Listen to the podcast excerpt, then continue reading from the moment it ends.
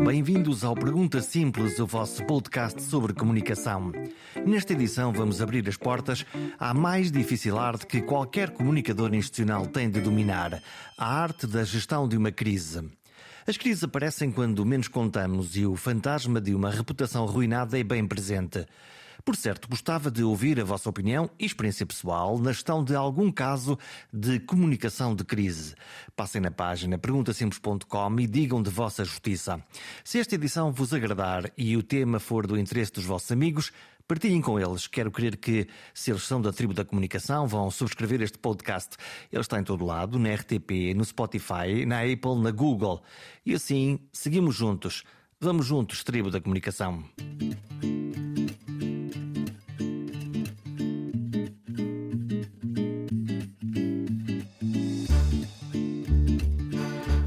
Uma crise é das coisas mais difíceis de fazer. Há todo um campo de estudos sobre isso na comunicação. Damos-lhe genericamente o nome de comunicação de crise. Quando uma organização, instituição ou pessoa sofre os efeitos de um acidente ou incidente com potencial para afetar a sua reputação, há que ativar o plano de crise. Este plano de crise tem normalmente dois braços e ambos são críticos para sobreviver. São simultâneos, interligam-se mas não são a mesma coisa.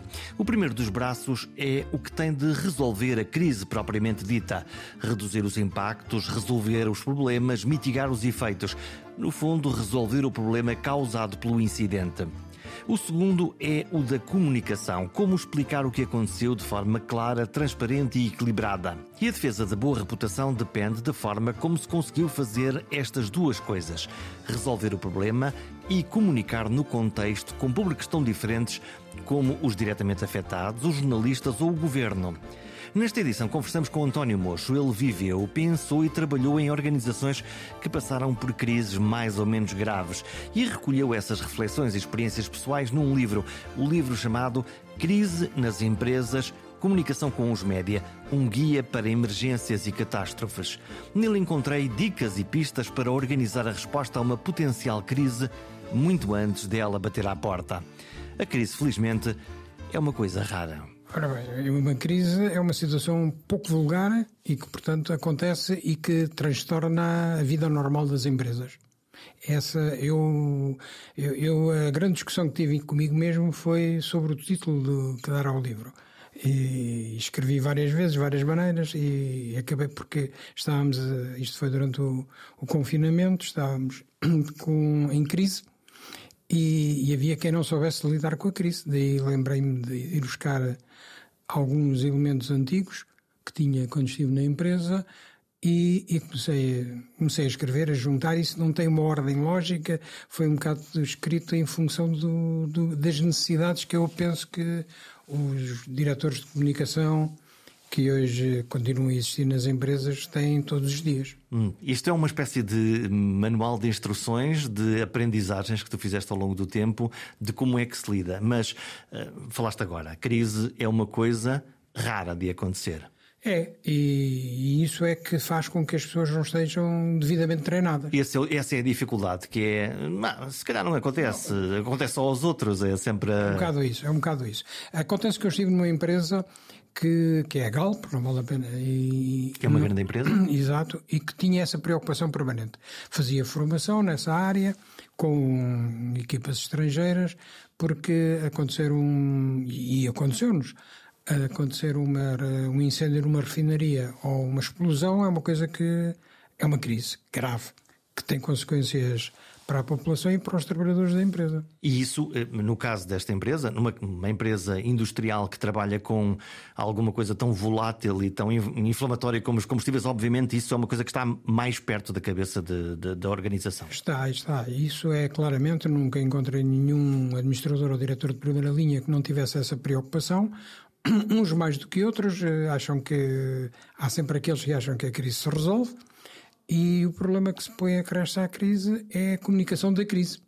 E é daí. Eu... Que são coisas diferentes? São, para mim, são claramente diferentes. Uma coisa é atacar a crise com os meios e com os planos de contingência que há, outra coisa é comunicar o que está a acontecer. Hum, quando nós estamos a falar de um incêndio ou de um sismo, uma coisa é resolver aquilo que aquele incêndio ou outra coisa qualquer que aconteceu, outra coisa é dizer como é que nós Como é que a organização se posiciona em relação a quem? A relação ao público, a relação às pessoas envolventes e depois há algumas coisas que eu, aliás, cito no livro e que, não, e que normalmente as pessoas não, não abordam, que é uh, os familiares dos trabalhadores da empresa que perante uma crise estão, estão em casa, sabem que aconteceu. Estão ansiosos? E ansiosos. E eu posso relatar, curiosamente, o, o caso mais complexo que, que encontrei na empresa foi quando, hoje já ninguém se lembra, aliás até fechou há poucos dias, o, há pouco tempo, a monoboia, que era um... Em Matosinhos. Em Matosinhos, era um equipamento que ligava os barcos ao largo e descarregava. Isso na... é que é um tubo? É um tubo. Uhum. É um, chamemos de um oleoduto marítimo que vinha de uma certa distância e que permitia que os petroleiros ficassem ao largo sem encostar no porto e descarregassem. Portanto, ligavam o tubo e descarregavam o seu combustível. O combustível da, da refinaria. Isso foi, foi, foi um projeto inovador. Em certa medida, em, Portugal foi claramente, depois na Europa também. Acontece que foi inaugurado e no dia da inauguração discutiu-se longamente qual era o processo Uh, os engenheiros uh, debitaram N considerações e, e, portanto, a gente achava que nem sequer isso tinha a enquadrar uma questão de crise, era uma coisa normal. E, e, Já agora, por curiosidade, como é, como é que é esse teu diálogo com com os especialistas, neste caso engenheiros, mas podem ser outros, não é? No fundo, o trabalho de qualquer comunicador que comunica para o grande público é depois fazer o interface com esses super especialistas que sabem mesmo da coisa, não é? Exato, é, esses super especialistas sabem da coisa e normalmente, como em Portugal há muito, são todos muito treinadores de bancada uhum. e, portanto, sabem tudo e. Sabem de, do que sabem, sabem e, e, também do que... e do que, não, do que não sabem, neste caso, da comunicação. Eu tinha uma particularidade, porque isso vem de trás, que, que eu tenho formação jurídica e, portanto, ajudava de certa maneira a não, a, a, não ficarmos só na questão da discussão da comunicação, o que é que vamos dizer ao público. E, e só para, resumindo muito, a questão correu mal a inauguração. Primeiro decidiram que se fosse à noite. Desta monoboia? Desta monoboia. Correu mal porquê? Porque o produto vinha, entraria num dos tanques que há em Matosinhos, Uh, tinha que a primeira fase o tubo estava cheio de água e só depois é que vinha o, o, o, o crudo. O crudo. E, e, havia que fazer uma interface ou corte da água e, e virar o, a agulha para. Isso foi uma discussão profunda sobre isso. Havia, havia, aliás, meios técnicos quase automatizados, mas optaram por fazer uma coisa manual. Ou seja, à vista. Quando deixasse ser água, viravam quando começassem a ver o crudo, então faziam essa mudança. Aconteceu uma coisa caricata, que é que nunca ninguém prevê, que é a pessoa que estava a tentar isso, a ver quando é que era, nunca se saberia se era ao fim de uma hora, de uma hora e meia, ou de um... ninguém tinha essa noção. Uh, Sabia-se que ia demorar mais de uma hora, mas uh, quanto não, não se sabia.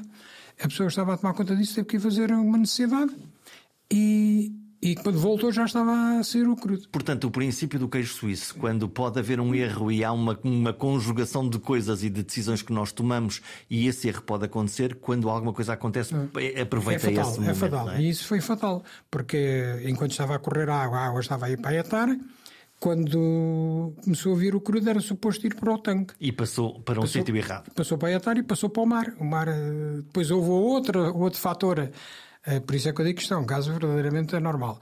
Porque depois aconteceu outro fator. O crudo começou a descarregar naquela parte perto da praia, é onde a etar costuma. Porque a etar, entretanto, encheu mais do que era normal. E, e um, estava um pescador e o pescador estava a fumar, deitou o cigarro para, para, o, para o mar e incendiou. Porque senão tinha havido um derrame simples e puro. E, no fundo, de um processo industrial normal e calculado e bem pensado passou-se para um ato de poluição involuntária e a seguir a um incêndio. Um incêndio. E, uma morte de uma pessoa, infelizmente. Que a pessoa que estava a fumar deitou e aquilo incendiou explodiu. Portanto, quando nós estamos a falar de. Quando toca pessoas, quando morrem pessoas. Esse é que foi o ponto. A da crise, essa é que foi. Essa é que é a crise. É, essa é que é a crise e essa é que foi a singularidade deste processo. Aliás, tu defines muito o que é que é um incidente, o que é que é uma crise e o que é que é uma emergência. Como, onde, é, onde é que estão aqui quem, quem, não, quem não toca habitualmente estas questões da, da comunicação e da comunicação de emergência? Onde, onde, é que, onde é que está a tua cabeça nestes degraus? A minha cabeça é que isto são degraus que se vão subir no incidente, é uma coisa que acontece, não estava prevista, mas pode-se resolver logo ali. Aliás, há uma classificação de graus. E isso há todos os dias, hum, pequenos ou maiores incidentes acontecem? industriais há. É um acidente até. Pode ser um acidente com um caminhão de transporte de combustíveis. Pode, pode acabar aí. Mas depois pode acontecer que o incidente eh, se transforme num, numa emergência. Eh, sei lá, quando o caminhão, vamos voltar ao ao transportador que transporta um produto inflamável, um ácido, e se, se, se deteriorar uh, uh, o invólucro em que aquilo vai, uh, pode afetar as pessoas que estão na zona onde houve o incêndio. Temos o ou, ou temos um problema. Temos é o um momento em que percebemos isso. E temos um problema e temos uma emergência. Temos que chamar os meios, temos que recorrer à proteção civil. Mitigar o que aconteceu. E temos pronto, e a partir, a partir de certa altura temos que começar a comunicar às pessoas o que é que aconteceu. Porque as pessoas uh, têm tendência a dizer houve um acidente na autostrada com um caminhão que transportava, não sei o quê. Uh, é um grande desastre. A comunicação social está lá para fazer isso. Ah, então, e não é melhor não dizer nada a ninguém? Não, isso é a velha tese. é uma tese que se defende. Hoje, já, hoje penso que já há pouca gente que defenda isso. Mas eu...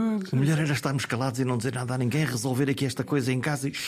É que isso é impossível hoje em dia com redes sociais. Completamente impossível. Nem dizer que não se vê ou que não filmar. Hoje nós vamos descobrir. O... Há sempre uma pessoa a filmar, ou o tipo que vai em contramão na autostrada. No outro dia vi um vídeo fantástico que o tipo foi mais de 5 minutos a filmar o outro que ia na outra faixa da rodagem em sentido contrário, numa autoestrada. Portanto, hoje não há hipótese nenhuma de. E isso é uma das coisas que os administradores, os gestores têm de perceber. Hoje tudo se sabe. Mesmo eh, não é só a questão do vídeo, é tudo.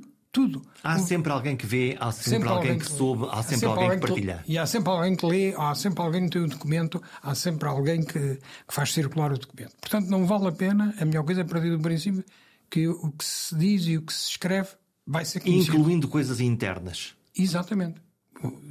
Esta ideia de ah, isto é comunicação interna, é só entre nós, isso eu, não existe. Eu ainda ontem falava, porque dei aulas do, no ICEM transitoriamente de comunicação interna e de comunicação institucional. Eu defendo há muito, há muito, uns 5 ou 7 anos, que hoje já não há essa distinção de comunicação. Tudo é comunicação. A partir do momento em que tu mandas um e-mail às eh, tuas pessoas de uma empresa, é como se estivesse a mandar para o jornal da esquina. É exatamente isso. Hoje os mails da empresa, quando nós dizíamos, ah, é comunicação interna, fazemos aqui um mail para, só para os trabalhadores. Engano puro. No mesmo momento já estamos, está... estamos à distância de um clique a dizer hum, eu agora vou partilhar isto com alguém, seja quem for, tirar uma fotografia, fazer o que pode fazer tudo. Portanto, comunicação deixou de ter esses graus. É interna, externa, é institucional e. E as, e as lideranças têm essa noção? As lideranças que não sejam da comunicação, em particular quando acontece um, um, um incidente, um evento, eh, e até provavelmente uh, o, o jurista, o advogado da empresa diz. Não, que isto é uma responsabilidade nossa. O melhor é não dizer nada a ninguém, que isto, se calhar, quando nós dizemos, estamos a assumir a responsabilidade que fomos nós. Vamos é? fazer aqui um recuo e é exatamente isso, porque depois daquele incidente que se resolveu, infelizmente, com a, com a morte de uma pessoa e de nós termos comunicado insistentemente que aquilo era um caso hum, esporádico, e era, uh, mas claro que havia uma culpa interna que não se podia dizer. Fui várias vezes contactado para prestar declarações e lembro-me perfeitamente uma das vezes que fui. Culpa versus responsabilidade? Exato, culpa versus responsabilidade, que agrava a responsabilidade. E apesar de haver seguros e uma série de circunstâncias, agrava a responsabilidade. E quando fui fazer declarações sobre o que é que tinha acontecido, houve um inquérito e os advogados da, da empresa diziam: cuidado, porque se, se, há qualquer sintoma de que é um erro humano ou de que somos responsáveis. Isto piora a coisa. Piora a coisa. É evidente que estávamos, estava a provar completamente que era um erro humano. Nós, hoje eu sei estes detalhes porque foi à posteriori. E, e esse é um dos problemas da gestão da crise, é que tu não sabes tudo logo, não é? Evidente. E as perguntas, quando começam a aparecer, eh, onde é que estão as respostas? Mas é? há uma coisa que eu refiro muito no livro e que é fundamental: cuidado com a coerência da, da afirmação. Uhum. O que hoje se diz não pode ser desmentido à frente, senão perdemos toda a credibilidade. Se, se temos o azar, entre aspas, de dizer uma coisa agora e daqui a bocado provar-se que não é verdadeira. E, e, que poderíamos e deveríamos ter a obrigação de saber que era. Então como é que isso se resolve? Resolve-se com. Nunca se resolve tudo, mas uhum. resolve-se que tendo algum. Então, como é que se mitiga? Mitiga. mitiga tendo cuidado na, na, na declaração inicial, sempre muito concreta e não alargar, não fazer folclore. Factual e ser uh, conservador. Conservador, exatamente, para que possamos ir progredindo. Daí a minha tese de que deve, se devem fazer várias declarações e não querer. Há, há quem defenda que, ah, espera aí, deixa acabar isto, depois a gente faz um comunicado geral. Não, porque os outros constroem a notícia. Se tu não contas a história, alguém vai construir a narrativa. E já vais ter dois caminhos. Ou vais ter que desdizer a notícia coisa difícil, reativo. reativo, ou vais ter que corrigir, já não, já nada é como tu querias a entrada. Portanto, a melhor coisa é que antes que alguém comece a escrever. Tu contas a história. Exatamente. E, portanto, controlas, no fundo, aquilo que é a primeira onda da narrativa. Exatamente. O que aconteceu foi isto, o que nós sabemos é isto, e temos aqui Sempre alguém. Sempre com factos. Se possível, com factos, para que as pessoas tenham uma aderência à, à verdade. Nós dizemos que aquilo aconteceu, é efetivo, o, o crudo foi para. Tal, estava lá um homem, teve o azar, estava a fumar não vamos. Aliás, houve um, um, uma, uma fotografia, não é uma fotografia, um desenho, agora passou-me o nome do que é que se chama o, no jornal. Um croquis, um croquis, uma, uma... um croquis em que dizia o problema foi que devia lá estar uma tableta de azeira proibido de fumar. Porque se fosse proibido de fumar não tinha acontecido aquilo. Portanto, isto mostra o grau de problema que tinha. Se não há factos, logo há uma possibilidade de especulação e de reflexão não, sobre aquilo. Portanto, e, e, às vezes também ajuda a acrescentar dentro do que é real os factos para que as pessoas não percebam que nós estamos a, sabemos do que estamos a falar. Os factos são os factos, mas uh, na comunicação uh, humana e mediática e outra qualquer, uh, há aqui um pequeno, grande detalhe que é somos todos emocionais e onde é que entra a empatia, onde é que entra a, compreensão em relação àquilo que aconteceu, neste caso àquela pessoa, mas a, mas a outros? O, o, talvez o modo como, como se comunica, a maneira de dizer. Factos e emoções. E emoções. E depois também, muito importante, quem diz. Uma coisa é, eu na altura tinha a qualificação de ser diretor de comunicação, mas era o porta-voz da empresa, mas há uma altura em que o porta-voz da empresa se esgota já não, já não, já não é suficiente. Não, não é. É... Os porta-vozes desapareceram ou é impressão minha? Praticamente, praticamente. Então, hoje, para o bem eu, ou para o mal? Eu acho que para o mal. Porque é assim, o porta-voz é um, é um funcionário e é um grau abaixo. Pode ser corrigido pelo presidente. O contrário já, não, já não dá, não é? Não dá, não. O porta-voz não, pode ser presidente. Não... O presidente está fora da questão. Não, não pode. pode, claro. Mesmo que diga uma grande geneira, sim. nada. o contrário, sim. Portanto, tu crias um nível primário onde existem informações factuais e fins, mas tens sempre um. um, um... Pode ser corrigido, acrescentado e pode ser explicado. E foi, foi o que tentámos fazer. Primeiro, porque uh, eu tinha a sorte, na altura, de ter um presidente que era, tinha vindo de Inglaterra, tinha trabalhado fora do país muitos anos e e tinha tido, enquanto esteve em Inglaterra, tinha tido um consultor de comunicação à inglesa. Ok, portanto vinha já com formatado com e os ingleses trabalham bem. Muito bem. E isso, nisso ele, claro que depois tinha ter que fazer aquela adaptação ao dia a dia português que é um bocadinho diferente. Mas seja como Mas for, era português ou não? Não, não, não era, era um consultor uhum. inglês. Ah, já agora por curiosidade, explicar a, a, alguém que vem de fora, que não conhece a cultura e que não conhece como é que as coisas funcionam exatamente nessas regras não escritas, é, era para, para ti foi um processo fácil? Não, foi um desafio. Foi um desafio, primeiro porque o Sr. Engenheiro Manuel Ferreira de Oliveira, infelizmente, já faleceu, é, ainda por cima já não estava em Portugal há 19 anos, falava corretamente inglês, mal português. Tinha estado na Venezuela há 9 anos e, e, tinha os compartilhos e os compartilhares. E, e, portanto, falar em português era, era, era, difícil. Era difícil. Ele corrigiu rapidamente. Tinha uma grande capacidade, tinha sido professor na Faculdade de Economia. E empenhou-se naquilo e, e levou aquilo a sério. Mas eh, era muito contido e raramente eh, prestava declarações. Porque quando prestava, dizia que está a falar o presidente da, da empresa, uma das maiores do país, não pode estar a dizer banalidades. Bem. Um belo princípio. É, nem toda a gente o segue. Não, mas, mas é um belo princípio. Eu, eu, eu, quando falo, vou dizer coisas que são importantes, relevantes e que. Agora é lembrei-me de, de, um facto, uma coisa que acontecia. Isso, eu, tinha, eu conhecia, nunca fui jornalista, verdadeiramente. Mas parece, mas parece. Tens não, eu escrevi umas coisas sobre. não, liguei-me ao, ao setor automobilístico, mas não, nunca exerci. E, e uma das coisas que os jornalistas, depois de uma Assembleia Geral que tinha algumas nuances, mas não era nada conflituosa, queriam saber o que, é que, o que é que tinha sido e queriam entrevistar à saída da Assembleia Geral o, o Presidente. E eu, e eu fui-lhe dizer, e ele disse o Presidente, depois de uma Assembleia Geral, tem mais coisas. Falou aqui para os acionistas, já não fala em público. Não, você vai lá dizer, você quer eu, vai lá dizer o que, o que achar que é eh, possível nesta altura. Mas eu não faço declarações à saída de uma Assembleia Geral. Portanto, isto era a cultura inglesa. E, e ele seguiu sempre. E, voltando ao incidente do Porto em Matosinhos, é foi à noite, foi de madrugada, eh, e, e ele perguntava-me uh, às três da manhã ou às sete da manhã, o que é que era preciso fazer. E eu disse, é preciso sossegar as pessoas que estão à volta. Isto é um incidente. A comunidade. A comunidade. Vivem ali, isto não teve nada a ver, foi uma explosão no mar.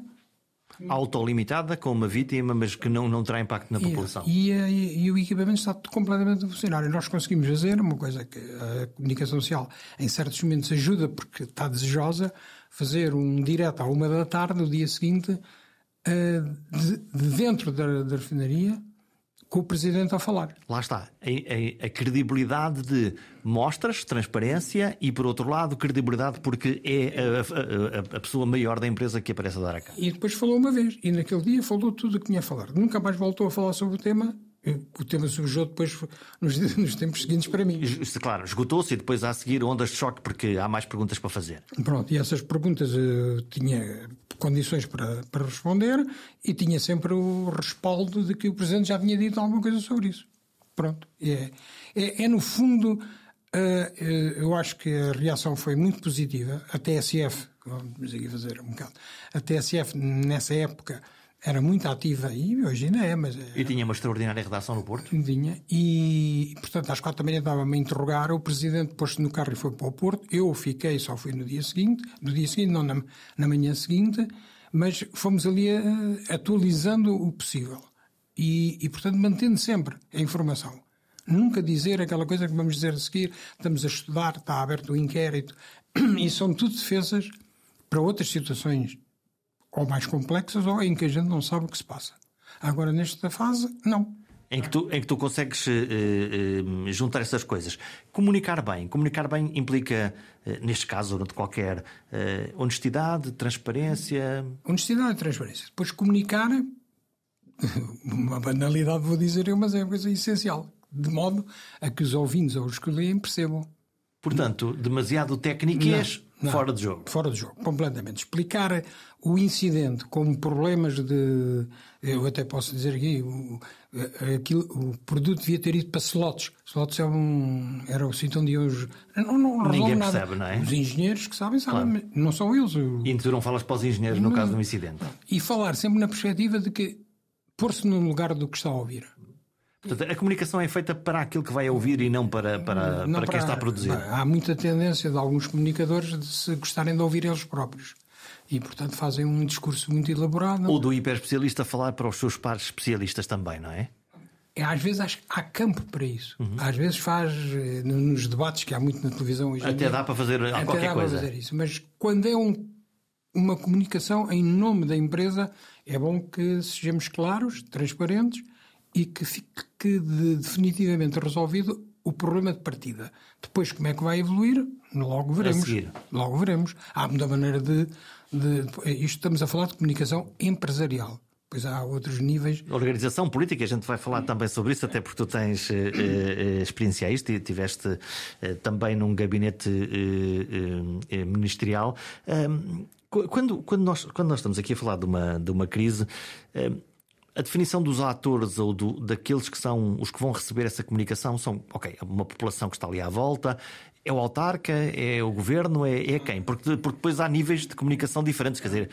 Há claramente. E as perguntas são diferentes também. Há as é? pessoas, as pessoas eh, que estão na zona e que são diretamente afetadas pelo, pelo incidente. O que é que me pode acontecer? Isto polui, vai afetar a minha saúde? Esse, esse conjunto de perguntas aparece logo. Sempre. Depois as pessoas que têm familiares na empresa e que possam ter sido ou não afetados, mas que as pessoas pensam este não foi, mas vai poder ser noutra, noutra situação. Quando ouvimos a, a, empresa de alguém que, de quem nós gostamos trabalha, há lá um clique também. E depois as vítimas Uh, curiosamente, isto às vezes, hoje, hoje passou tantos anos, já se pode ver, isto até não, tem, não teria graça na altura, mas a primeira notícia que a TSF dá é que tinha havido a explosão, disse o que se sabia, e, e que tinha havido dois mortos. E, e isso levantou-nos um problema tremendo, porque nós andámos desesperados à procura do segundo, da segunda vítima. Portanto, tu partiste do pressuposto que essa informação era, era verdadeira e estava confirmada não havia, não, algum... havia, não havia razão para não. Havia, havia uma pessoa que lá estava e que dizia que estavam, de facto, o único testemunha que não tinha tido problemas estava lá, foi interrogado pela TSF e disse que havia duas pessoas, dois pescadores. O que tinha deitado o, o cigarro para e, e outro. E outro. E, portanto, teriam, é a solução mais rápida, teriam falecido os dois. Não se encontrava o corpo do outro, e às quatro da manhã não, não seria fácil, de noite e não sei o quê. Aí andámos desesperados e no dia seguinte conseguimos perceber que havia de facto um segundo que tinha fugido e que estava em casa. Em pânico. Vi, vivo uhum. e feliz da, da, vida. Portanto, de facto havia duas pessoas na praia havia, naquele dia. De facto, havia três, com, com Sim, com, com, com o E dois pescadores. E os dois pescadores, um faleceu e o outro fugiu. Mas isso, em termos de, lá está, de resposta e de comunicação, lá está, de resolução, tanto quanto é possível, levanta-te logo um problema. Um problema, tivemos que andar a, desmentir, a desmentir é uma, é uma palavra entre aspas, a desmentir que não eram duas as vítimas, que era uma. Não fizemos disso uma grande questão, porque não, a vítima havia. Ser uma ou ser duas tem importância, mas não é decisivo. E, e só se podia desmentir quando soubéssemos que era a outra e que a outra contasse a história. Foi o que fez. Hum. Normalmente, e nós falamos aqui, e há obviamente organizações e empresas que têm uma noção mais próxima de vulnerabilidades ou de possibilidades de que alguma coisa corre mal. Há um manual para, para fazer o, o, o, o cheque, a verificação de, de vulnerabilidades? Quase a, a, lista infinita das coisas que podem correr mal? Eu acho que não há, ou antes. Eh, eu tentei fazer aqui no, livro alguma. Faz uma lista muito, uma, grande, muito grande, quase assustadora se alguém é. ler isto tudo. Sim, a pessoa se começar a ler isso e começa a dizer assim: se isto não acontece a mim, vai ser o fim do mundo. Nunca acontece tudo ao uhum. mesmo tempo. Faz uma lista de possibilidades. De possibilidades. Uh, e isso é uma coisa que aprendi com, com, com os ingleses e, e ainda por cima tive um, uma ação de formação com os tipos da, da Saudi Aramco, que é a, a petrolífera da, da Arábia Saudita, que era mais um inglês que tinha uma lista infinita, parecia que íamos fazer o voo, do, levantar voo com o checklist, tinha uma lista. E ele dizia com muita clareza: uma destas vai acontecer. Não sabemos é quando. É, é quando. E portanto a melhor coisa é, é, sabermos como é que fazemos em cada um dos casos. E depois o que é que se faz a essa lista? Essa lista, eh, vamos lá ver. Numa empresa como petrolífera, chamemos-lhe assim, que teve desde os incidentes de, no Golfo do México, a, aliás, eu também relato aí vários casos que se passaram no mundo, quer petrolíferos, quer outros. Uh, as, as, empresas têm essa, têm essa lista e vão fazer o, o cheque do que é que está a acontecer. E, e a partir daí, há, depois há a fase seguinte, é de identificado o problema, o que é que se faz a seguir.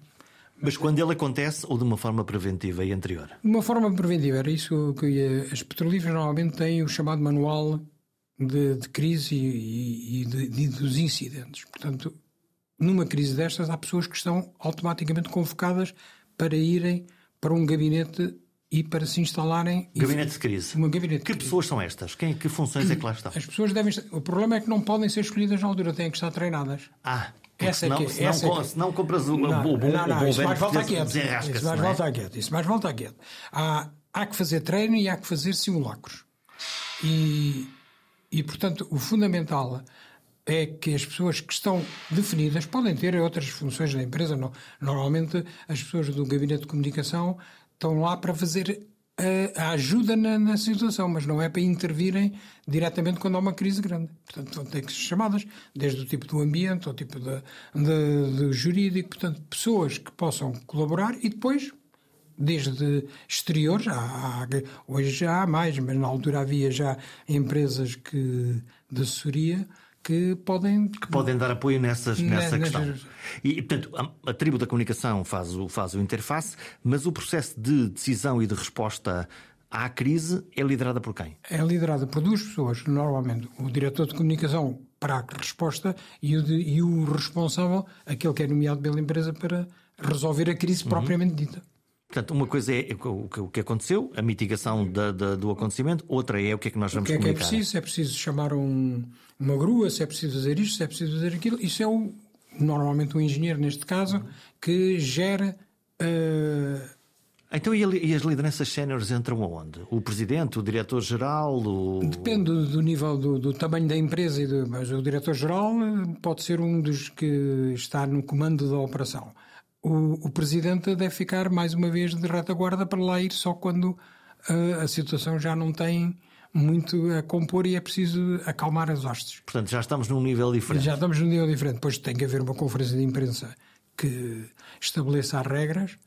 Uh, uma das coisas que não se faz habitualmente cá é num incidente mais ou menos grave é que haja pontos de situação sistemáticos, regulares, regulares, marcados, para que a imprensa não esteja a, a navegar entre. Isso aconteceu em, em, eh, fenómenos como entre os rios, que me lembro que acontecia isto, ou, ou os incêndios, por exemplo, na, na zona do, do, centro, isso aconteceu com Fazer o um ponto da situação uma hora marcada, e é mesmo, mesmo há sempre aquela tendência de dizer, ah, eu não tenho nada. Não há nada de novo para dizer. Mas há pelo menos para esclarecer. Ok.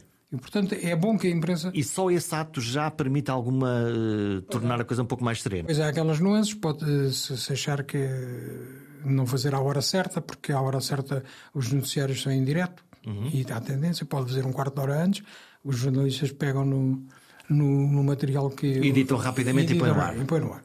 Mas isso são tudo. Mas, mas o, o, outro ponto é: se tu fizeres em cima da hora do telejornal ou do noticiário, podes ter mais tempo, não é? Exato. Isso é, depende muito de, das circunstâncias, mas é preciso ir comunicando. Não é. Está resolvido, a gente faz um comunicado e não houve nada de novo, continua. Aliás, há várias situações. Se bem nos lembrarmos, voltou a passar-se comigo, noutra função, o, a morte do Fer uhum. em, em Braga.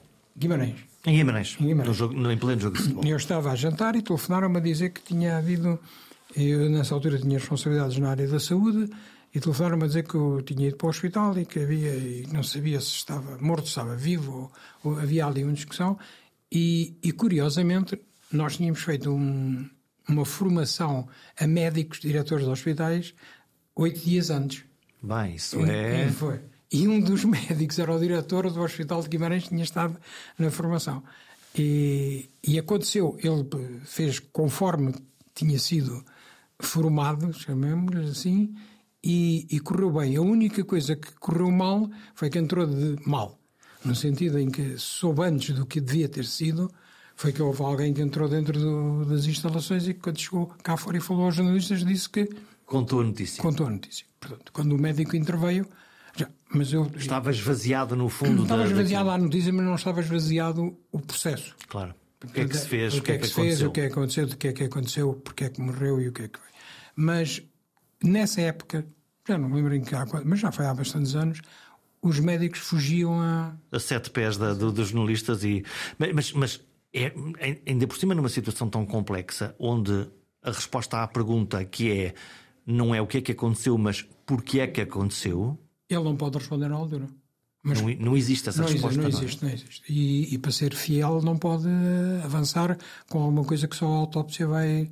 Especulativo. É mas diga lá, senhor, mas, mas no campo das hipóteses, o que é que... O que é que foi, se a, se a paragem cardiorrespiratória foi, se foi atacado a tempo...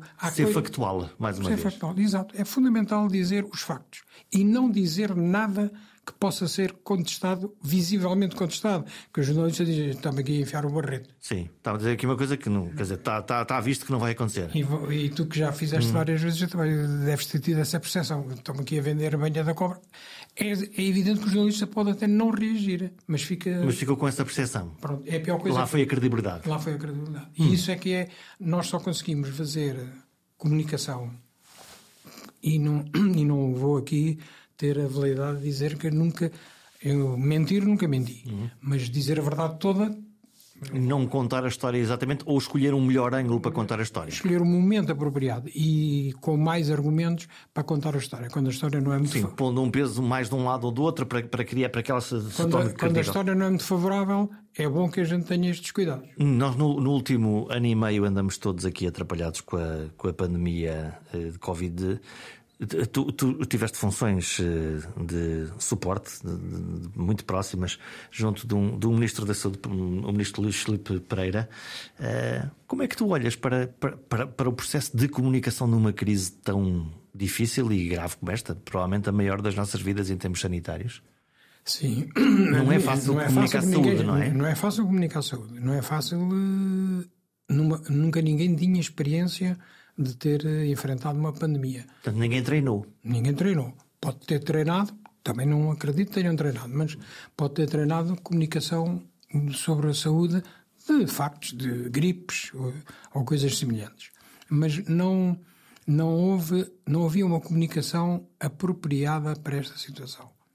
E, e sem entrar em detalhes de natureza política, uh, havia de facto para já há uma grande diferença entre o ano em que estive no gabinete do ministro, que foi 2003, 2004, e hoje, 17 anos. A aceleração das redes sociais e afins gera uma pressão louca. Louca, completamente. Na, hoje, hoje as redes sociais é um meio, como outro qualquer? Como outro qualquer, não vale a pena fingir uhum. que ah, eu não gosto do Facebook. Eu só falo para a televisão. Não, não, não, há, não há. Isso é, é pior ainda porque eh, as redes sociais começam mais cedo do que, uhum. do que isso. E, e deturpam. E depois, ainda por cima, com, com o meio incógnito de que a pessoa Sim. está ali. Há um anónimo qualquer a espalhar um, um, boato, um rumor. Portanto, eu, eu recomendaria que as empresas se deixassem dessas balelas, uhum. para não dizer outra coisa. E olhassem para uns Facebooks e para os Instagrams e para os Twitters da mesma maneira como olham para um jornal Porque ou para uma televisão. A reputação da empresa pode estar em causa por uma notícia que não é contrariada no, no Facebook. Logo, na hora. Na hora. Ou, ou, porque há muita maneira de contrariar. Não é preciso desmentir a notícia. Pode-se dizer. Provavelmente fornecendo mais informação. Mais informação. Ou contar a história. Uhum. É, sem, sem, dizer, sem dizer sequer que está a desmentir aquele boato. Eh, pode-se contar a história como ela é. Portanto, eh, em 2003, 2004, tu recebias os telefonemas da praxe porque o noticiário das 8 da manhã da rádio é que era atenção ao noticiário da uma para, para, para as televisões eh, e depois, quiçá, trabalhar a imprensa para o dia seguinte e o telejornal. E, e, e, imagino que o teu dia normal às nove da noite estava sossegado. exatamente, em princípio, em princípio. Sim, em condições normais. Há vários factos. Um deles, por exemplo, na altura, como sabes, o diretor-geral de de saúde era o Francisco Jorge, uhum. que é um comunicador nato. nato, fantástico nessa matéria. E já não sei bem o que era, mas sei que o facto era o facto. Havia uma crise qualquer com um hospital e ele telefonou-me num domingo às 10 da manhã. E tu? Ops. Às 10 da manhã, então. Pronto, eu acho que era um problema com o Hospital de Viseu que tinha, um, tinha tido uma paragem do equipamento que punha em causa. Mas ele, ele que era, ele, eu até lhe disse, o Francisco é a melhor pessoa para, para, avaliar, para avaliar e para explicar. E para explicar. Uhum. Ah, mas era preciso ir ao telejornal da uma da tarde e tal. Assim, não, não, não vai querer que vá ninguém do Ministério da Saúde claro. por uma coisa que é grave, mas que é do hospital de Viseu. Então, ficámos nisto. Eram 11 da manhã, nunca mais soube nada e tal. É o dia fatal. Ao meio-dia e meia hora desse dia, o Saddam foi encontrado no, no, no, no bunker do buraco. No, no, buraco nunca mais houve problema nenhum com a questão da saúde e com o hospital. Claro, os focos viraram-se todos para o outro lado. desapareceu a notícia. Uma cortina perfeita, no fundo de... Isto o que é que faz pensar? Não, é, não há Saddam todos uhum. os dias, eh, nem voltará a haver. Sim, a menos que tenhas sido tu a organizar, encontrarem Saddam, presumo que não foste, não é? Não fui, não fui de certeza. E, mas fez pensar que é bom sistema criar, não é, não é criar factos falsos, mas é criar Boas histórias Boa, alternativas. Alternativas. Para que alguém pegue nelas ou para que essa, vou aqui dizer, tapa outra. Uhum. Portanto, uma que tenha mais valor ou que tenha um valor equivalente e que consiga contrabalançar. Agora, comparar o que se passava em 2003, 2004 com o que se passa hoje é pura ficção. Não há, não há nenhum estilo. Também depende dos ministros, mas os ministros são mais expostos a comunicação é muito mais agressiva no bom sentido da palavra, tem mais meios, tem melhores conhecimentos, sabe fazer melhores perguntas. Portanto, não é possível controlar a informação? Nada, não vale a pena. Já agora, por curiosidade, como é que os ministros ouvem o, o barulho da informação e da comunicação? Eh, eu trabalhei ao longo de 30 anos eh, que eu não tinha nada a ver com a comunicação e não havia sequer eu acho que havia para aí uma cadeira de comunicação no ICEM e não mais do que isso. Eu, comecei, eu era jurista e, e, e, fui empurrado para esta função uhum. por, por razões diversas, não, mais todas a ter a vida a presidência portuguesa em 1992 e se é preciso comunicar alguma coisa à volta disso. Uh, eu acho que os ministros reagem de. Há ministros que todos leem os jornais antes dos assessores. e então? E então, e se a coisa é grave, telefonam logo. Se, se, o telefone toca às 8 da manhã. Tu já é, sabes é que, ele, que ele leu, leu uma notícia ou, ou, coisa... ou, ou, aquela coisa que são muito sensíveis à seta que está para cima Sim, ou que está, está para baixo. baixo. É? Exatamente. Hum. E há uma coisa que o assessor deve fazer também: é saber da véspera se lhe vai o que tocar... É que vai, qual, qual, é, qual é o e avisa, vai e, avi, e avisá-lo. Avisá Mas ser surpreendido não é bom para nenhum, nem para o ministro, nem para o assessor. Mas pronto, eh, há uns que reagem muito e há outros que, eh, e eu estou a falar de dois com quem trabalhei, eh, o Ministro da Saúde era uma pessoa que interiorizava bem. O as, Ministro Luís Filipe Pereira. As críticas, não. Interiorizava no sentido. marcavam numa. pessoa serena, normalmente. Serena, completamente portanto... serena. Nada de era difícil vê-lo, mesmo que a notícia fosse a coisa mais complicada. Era ponderado. Era ponderado e, e, reagia a seu tempo. Não deixava de pensar no que seria, mas reagia a seu tempo. E vinha sempre Isso é uma, uma benção. É, e vinha sempre uma história que me dizia que, o que é que nós vamos fazer a seguir que possa desviar a tal história uhum. que estão aqui a bater no ceguinho e a gente tem outras coisas que pode adiantar já. Estamos a fazer coisas tão boas e porquê é que estão a bater aqui? Bom, isso é não, é sempre uma, incompre é, uma incompreensão clássica. Isso é, é, clássico. E é a velha história de good news, no, no news. news. claro. Agora, pode haver coisas que estão para ser anunciadas e podem ser anunciadas num timing diferente. Pode mudar o timing. Este é o fundamental. Depois não há muito mais, quando às vezes me perguntam ah, mas hoje os assessores de. os chamados assessores de imprensa dos ministros devem ter uma vida muito difícil, acho eu. Sim, e, não duvido. Pois, e depois há ministros que têm a, a, tendência de ser eles os porta-vozes. a criar a crise. E, e, falarem sempre por tudo e por nada. Quando multiplicas as falas, obviamente o potencial de que alguma coisa possa não ter sido bem dita é, cresce. Aí está uma coisa que pode às vezes parecer uma contradição. A gente diz que deve dizer, deve contar a história, deve comunicar e tal. E depois há aquela máxima que se usa na comunicação: um tipo que está calado tem, não diz as neiras. Exato. Mas é evidente que numa situação de crise. Tens mais... de comunicar. Nas outras, conta, conta, conta peso e medida? Conta peso e medida e não fales de assuntos que não queres que se fale. Uhum. Porque a pessoa nas declarações, para fugir a uma coisa, vai falar um assunto. Podes criar uma agenda logo oh, ali. O jornalista não está lá para ver andar os comboios. Uhum. Há aquele velho jornalista que, que os jovens jornalistas chamamos assim que chegou ali, que é o, o porta-microfones. Ok, que não percebe do assunto, está a tentar perceber não percebeu bem a, o impacto. A, a redação mandou lá ouvir o. E coitado, e lá ele foi. está lá, não, é? não faz nenhuma pergunta. Esse é uhum. o, o ideal. Mas depois, há as velhas raposas, ah, que também lá estão, e não é? há setores, e o setor da saúde é o caso mais típico, há setores em que há especialistas que sabem muito e que conhecem a história que às vezes nós nem conhecemos. E percebe os inuendos da, das histórias. Não, não. Eu, por acaso, uma, uma história que nós dois, dois partilhamos, eh, precisamente com, com o ministro Luís Pereira, que estando eu na bancada de imprensa, portanto, no, no outro lado da barricada, e, e, e o ministro Luís Pereira chama os jornalistas e diz: Vou acabar com os listas de espera.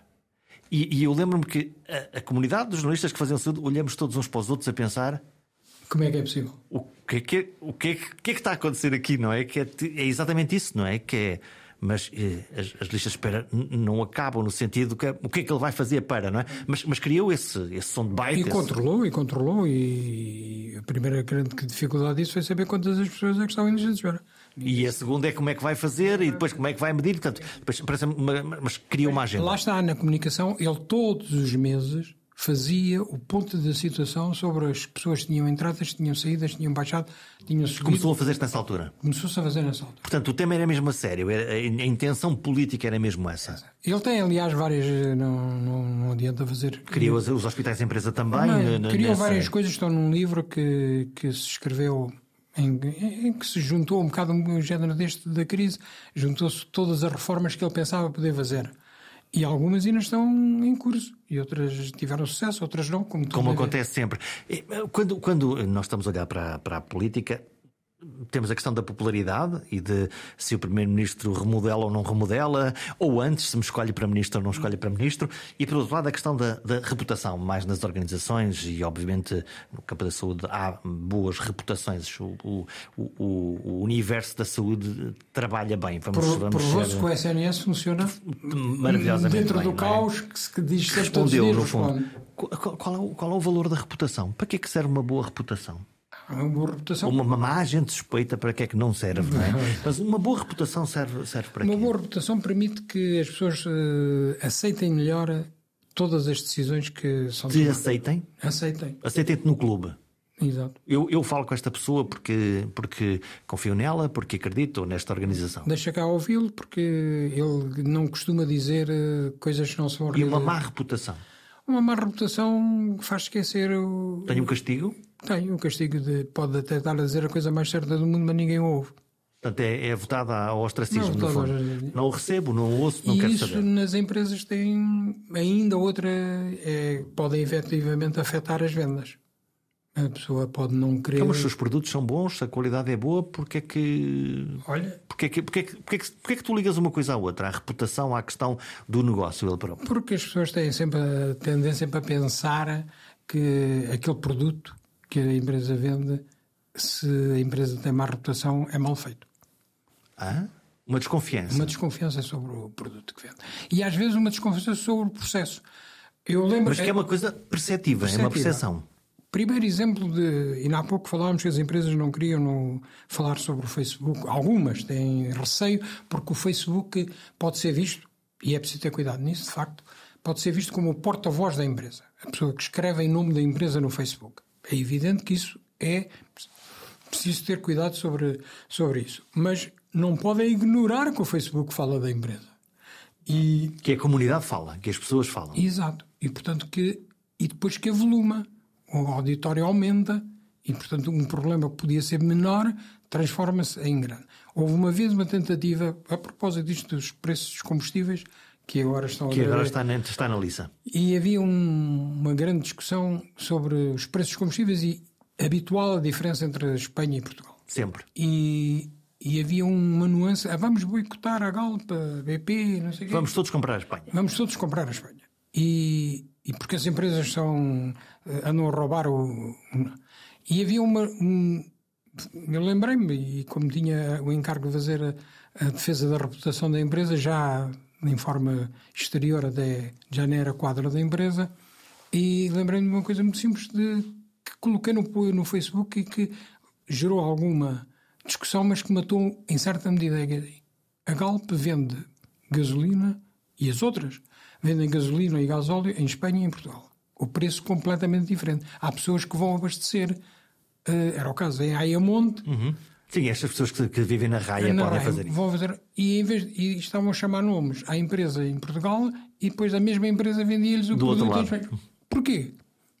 É a razão que depois acabava por ser fácil de. Claro, lá íamos às questões fiscais e. O produto era o mesmo, Sim. e era, uhum. por acaso até é, no caso. O de... custo de base era o, o mesmo. Base, a empresa é a mesma, porque é que a empresa em Portugal é, rouba os clientes e, e em Espanha fornece os clientes. Portanto, temos que. A, a, tal, a tal diferença de e fiscalidade. Pessoas, e as pessoas perceberam que, que o argumento era outro. Mas isso não, não retira a, a, zanga das pessoas. Mesmo não, não. percebendo isso, é, é, quase. Mas porquê é que me ah, acontece, e, não é? Quem Espanha é mais barato Sim, do que é. Porque, é uma pergunta legítima. Quer dizer, ganha mais e tem menos impostos. Há qualquer coisa que não. Isso aplica-se, quer dizer, se compras um carro é igual, é igual. há várias coisas e, onde, onde há uma diferença. E tem que ser explicado e não pode ser explicado por em, aquilo que a gente diz em voa do azul, que é a correr e sem mais. Tem que se explicar às pessoas. Se os governos têm uma razão para isso, e todos têm, porque todos né, até hoje. Nunca... Até uma, até uma questão ambiental, se calhar, ou outra, não é? Toda, mas tem que ser explicado, não pode é deixar é só, só vir com paninhos quentes depois da de, de coisa estar a arder. O, o, facto é que nós, olhando para as redes sociais, temos efervescências várias, quase. Qual é a crise do dia do Facebook ou do Twitter? É, qual é o AMU? Ou, entre coisas muito importantes e muito sérias e coisas que têm uma relevância muito pequena. Mas o que é facto é que, tendo em conta, uma das coisas que a gente costuma dizer às pessoas que falam nisso é veja as visualizações que têm. Podem dizer as maiores mentiras, os maiores boatos, mas lê-nos. Sim, aliás, tu falas muito sobre. Eh, nem sempre as organizações estão disponíveis para falar, mas os grupos de pressão Estão Pronto, sempre prontos sempre. para disparar. Pronto.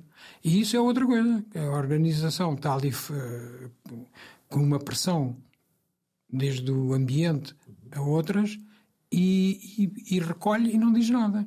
Há que combater, eh, não, não há que ter medo de contra-argumentar. E, e em Portugal, mais do que em qualquer outro lado, há sempre esse.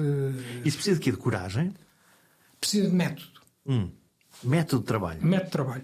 Não é Levar isto a sério. Pô, não é dizer que porque acordei zangado ou que me estão aqui a dar cabo da cabeça. E eu agora vou responder. Eu agora vou E responder. normalmente Não, quando não. nós estamos irados a coisa Eh, corre mal. respondemos, não é? eh, corre mal. E é, não é como o ministro que de manhã viu a notícia na primeira página e ficou virado do avesso. E depois o que é que acontece quando eles ficam viados do avesso?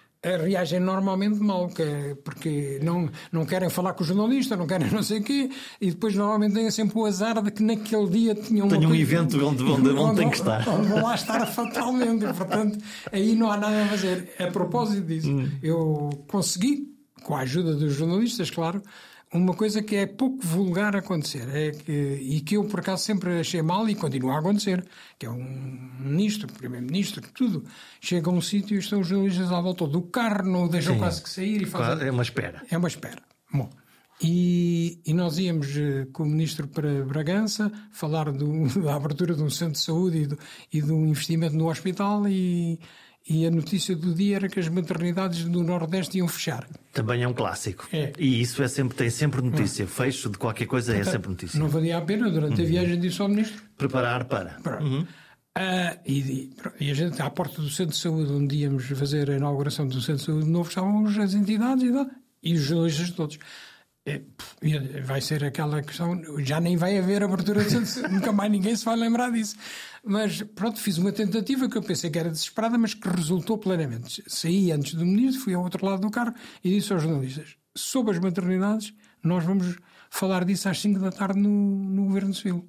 Que ainda havia Governo Civil Ok. Fizeste uma promessa. uma promessa. E as perguntas sobre isso serão todas respondidas nesse sítio. E eles ficaram. "Ah", E não fizeram nenhuma? não fizeram nenhuma e disseram, mas pode ser, até- é, é, é mesmo assim, é verdade, o ministro já deu indicação e é verdade. Aqui falamos de. de- E isso é para cumprir quando tu fazes uma promessa. isso, é, ah, isso é fatal. Senão nunca mais posso fazer promessa Então na acabou, vida. não é? Acabou, nunca mais. Eu, se tive alguma vantagem nestas coisas, é que as promessas que eu fazia cumpria-as. Primeiro porque tinha o respaldo do ministro. E quando não tinha ainda combinado com o ministro, fazia com que o ministro seguisse, Concordasse. concordasse, que às vezes não era fácil, mas pronto. Como é que era a tua relação com os jornalistas? Ou como é que é a tua relação com os jornalistas? Eu acho que ao longo destes anos todos, quer na, na Galp, quer nos dois gabinetes ministeriais, re- tive muitas amizades, ainda hoje me dou com alguns, alguns já nem são jornalistas também, e eu acho que identifico para aí duas pessoas com quem As coisas não correram tão bem. não bem. Me zanguei, curiosamente, um deles me zanguei de uma maneira muito agressiva. eh, Um deles mais tarde reapareceu e, e, e concordámos que não tínhamos estado os dois bem. E pronto, e E ultrapassaram. ultrapassaram. Mas pronto, não, eu, eu por acaso eh, às vezes vejo as críticas aos jornalistas, acho que os jornalistas também são mais bem preparados e já não são tão impulsivos. Mas o jornalismo para ti melhorou? É uma é uma dúvida legítima, porque eu, eu não consigo perceber, e eu, eu concordo contigo. Os jornalistas neste momento estão muito mais bem preparados. Todos eles fazem melhores perguntas. Quando têm tempo, conseguem escrever boas coisas. E A questão é que eu acho que eles não, Não têm têm tempo. tempo. e são poucos. Hoje o que eu sinto é que as redações são curtas e, portanto, é tudo feito sobre o joelho. E, e portanto, sobre o joelho no sentido à pressa. Portanto, há um problema na indústria dos mídias. E por outro lado, a televisão passou a ter muita influência. Os meios, os canais. Temos quatro canais de notícias num país de 10 milhões, é quase. É uma coisa. E não é, Absurda. é fatal. Eu agora com, o- com o confinamento passei a ter a televisão ligada. E é verdadeiramente, as pessoas não têm noção, mas é verdadeiramente espantoso como é que as notícias se repetem ao longo. Tem que ser. Porque não há mais nada para contar, não é? Há que alimentar o cavalo. Ah, Exatamente, aquilo é, é dose para cavalo mesmo, porque é completamente repetido ao longo do É um dia. massacre, É um é? massacre. Ah, e depois as noti- os jornais, a rádio, ah, a sensação que tenho é que anda um bocadinho a reboque do que acontece na tele- nas televisões. O que nem sempre acontecia. Normalmente os jornais lideravam. eh, No tempo em que falámos antes, o, a primeira coisa que os jornais, a televisão, o jornal da UMA. Que era Ia picar as coisas que, que, que, os jornais iam, iam contar. É, exato. O jornal da UMA, o que os jornais traziam de manhã nas capas. Era o que aparecia no. E portanto isso também dava um tempo de preparação. de preparação. Agora o que me dá a ideia é que, até mais do que a televisão, anda tudo. Fico sempre um pouco preocupado quando, quando vejo uh, imprensa a sério.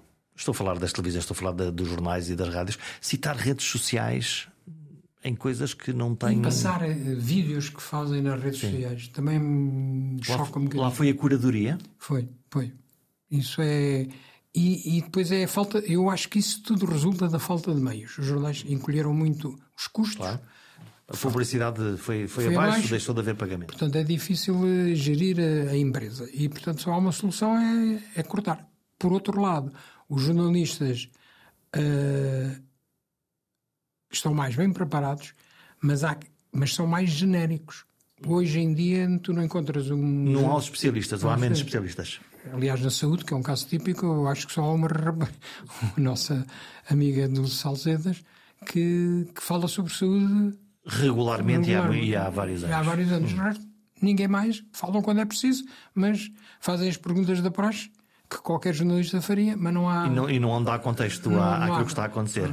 Na Olha, economia já é diferente, mas isso é normal. Sim, há uma tribo próxima na economia muito, na política também, no desporto também, no desporto, no futebol. No futebol. Vamos é. ser. Eh, e, e depois há aquela tribo que, que as televisões, mais uma vez por falta de outros recursos, que é dos comentadores de tudo e de nada. Ocupam um espaço e, e, são baratos pelo, pelo, pelo, tempo que estão a ocupar, não é? Esse, isso é obviamente muito mais fácil. Olha, vamos fechar. A tua bola de cristal mostra o quê? Que tendências é que tu estás à espera nos próximos anos? Uma aceleração? De, na, parte, na comunicação. Na comunicação. É uma, eu acho que é uma. Ou o contrário? Não, uma aceleração há sempre. Hoje em dia não há, não há que ter dúvidas sobre isso.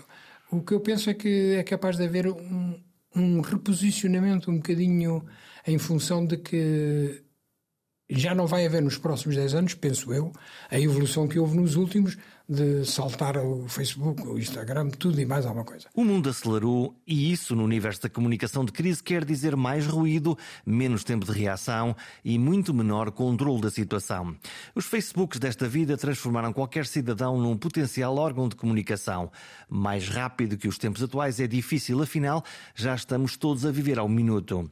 Mas a forma de comunicar e responder às crises que afetam a nossa reputação tem sempre campo para evoluir, sem nunca esquecer a principal regra de ouro: mais vale prevenir do que remediar. Até para a semana.